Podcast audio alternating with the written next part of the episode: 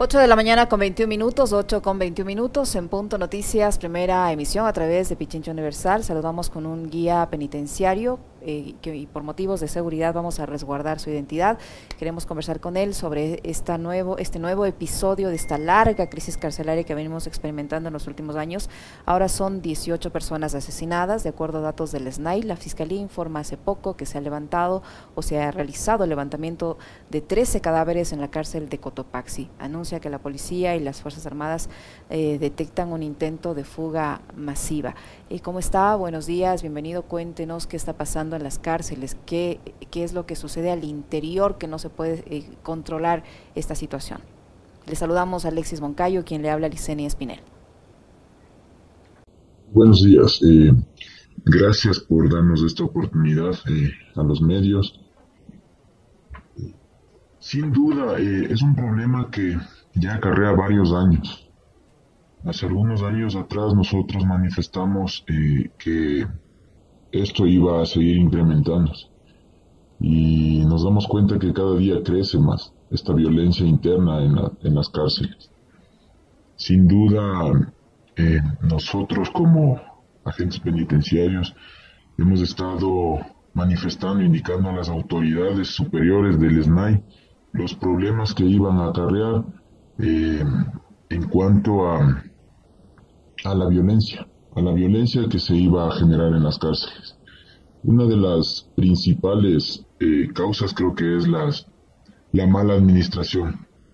Las autoridades superiores a, a nosotros que no saben cómo manejar las cárceles, no saben cómo manejar el sistema penitenciario y ahí vemos los resultados. Estos son los resultados, más violencia, más muertes, eh, más incidentes dentro de las cárceles.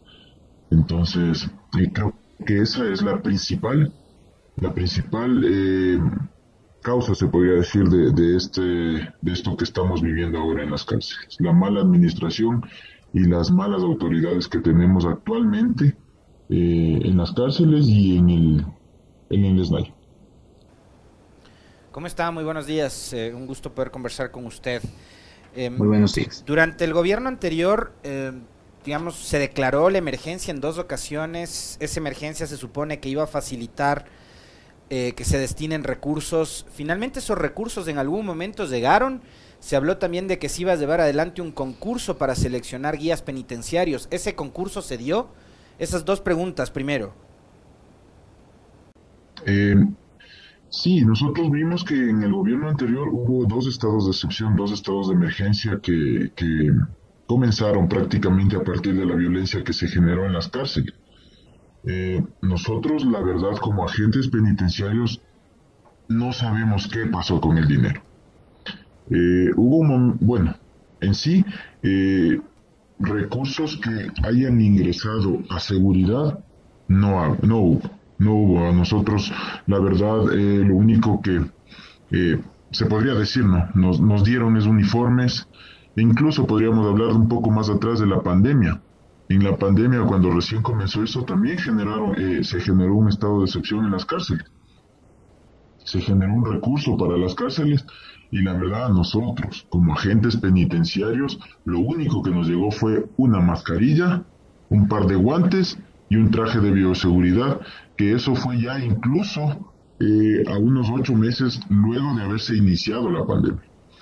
Posteriormente eh, hubo más estados de excepción que también eh, quisieron o no sé si justificaron con la entrega de un de dos uniformes, una linterna un gas, un par de esposas. Eso fue lo que nosotros recibimos. Bueno, algunos compañeros en algunos centros recibieron chalecos que ya se caducaron, chalecos de, de, de seguridad que ya se han caducado y otros eh, que estuvimos en otros centros un poco más pequeños nos dijeron que no era necesario utilizar un chaleco de, de seguridad. Y, y, ahora, actualmente, algunos compañeros nos han movido a cárceles un poco más grandes y no tenemos con qué, con qué cubrirnos, se podría decir. No tenemos chalecos porque las autoridades manifestaban que no, que no era necesario en cárceles pequeñas. Y ahora que estamos en cárceles grandes y con los problemas que estamos pasando, vemos que ahí está, ahí está el dinero destinado prácticamente a la, a la seguridad. Eh, eso es lo que se podría decir. De ahí, más recursos que hayan ingresado, como, como usted manifiesta, eh, personas o más agentes penitenciarios, eso creo que fue hace unos dos meses atrás o un mes atrás que se graduaron 150 eh, agentes penitenciarios.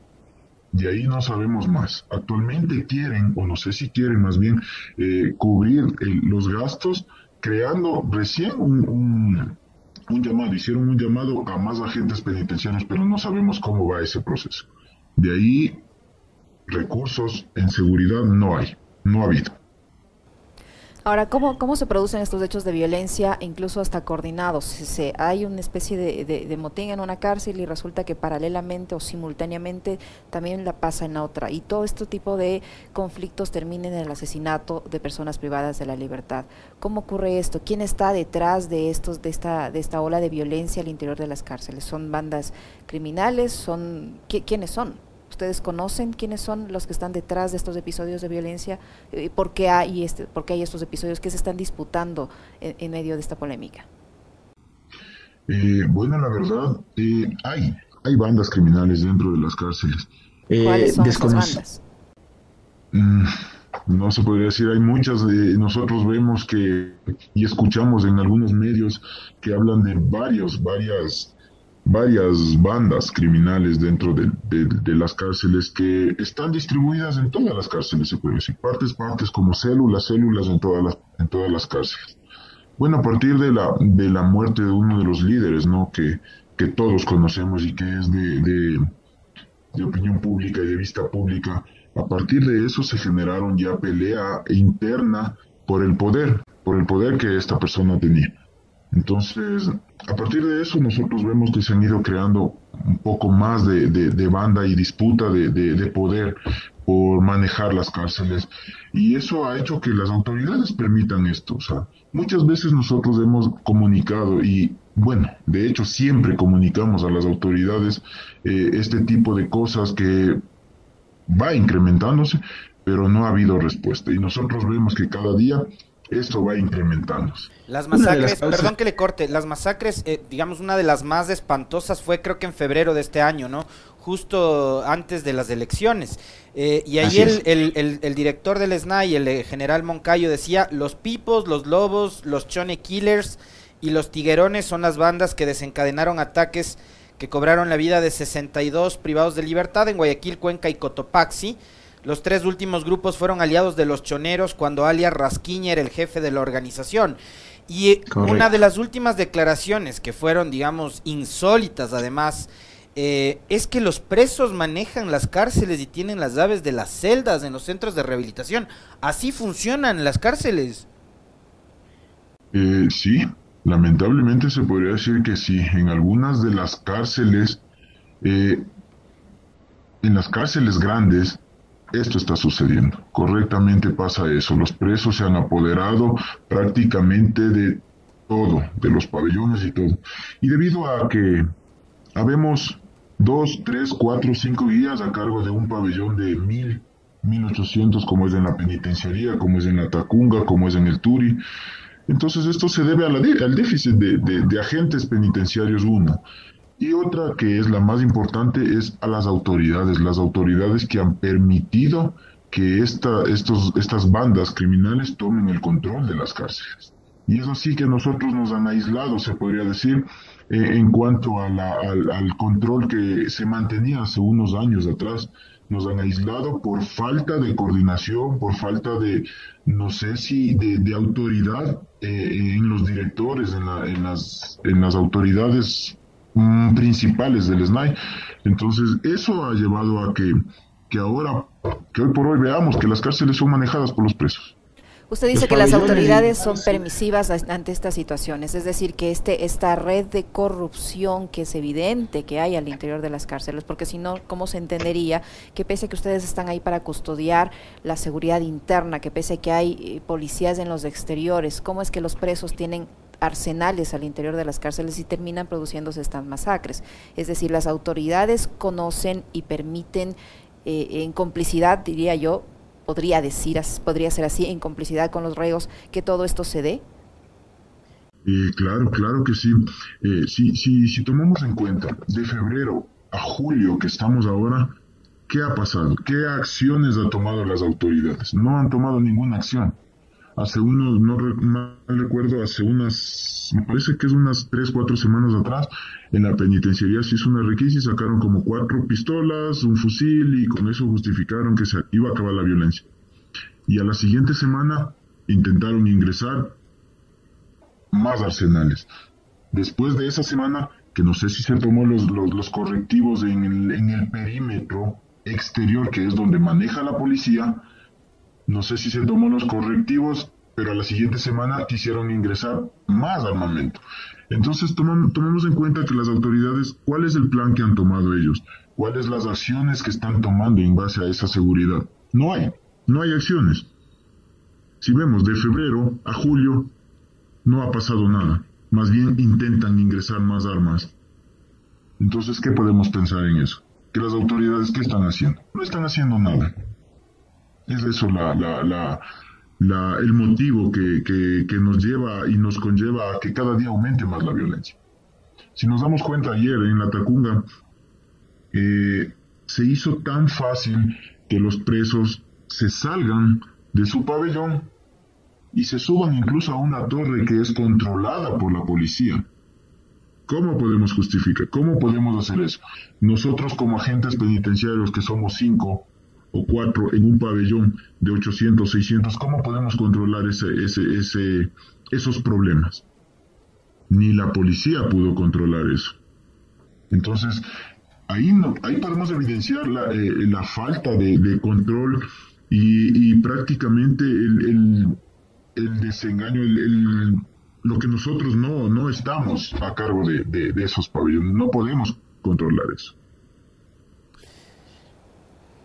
¿Cuál es su, su, su, evaluación y, digamos, su, reflexión con respecto de la decisión que adoptó el gobierno anterior?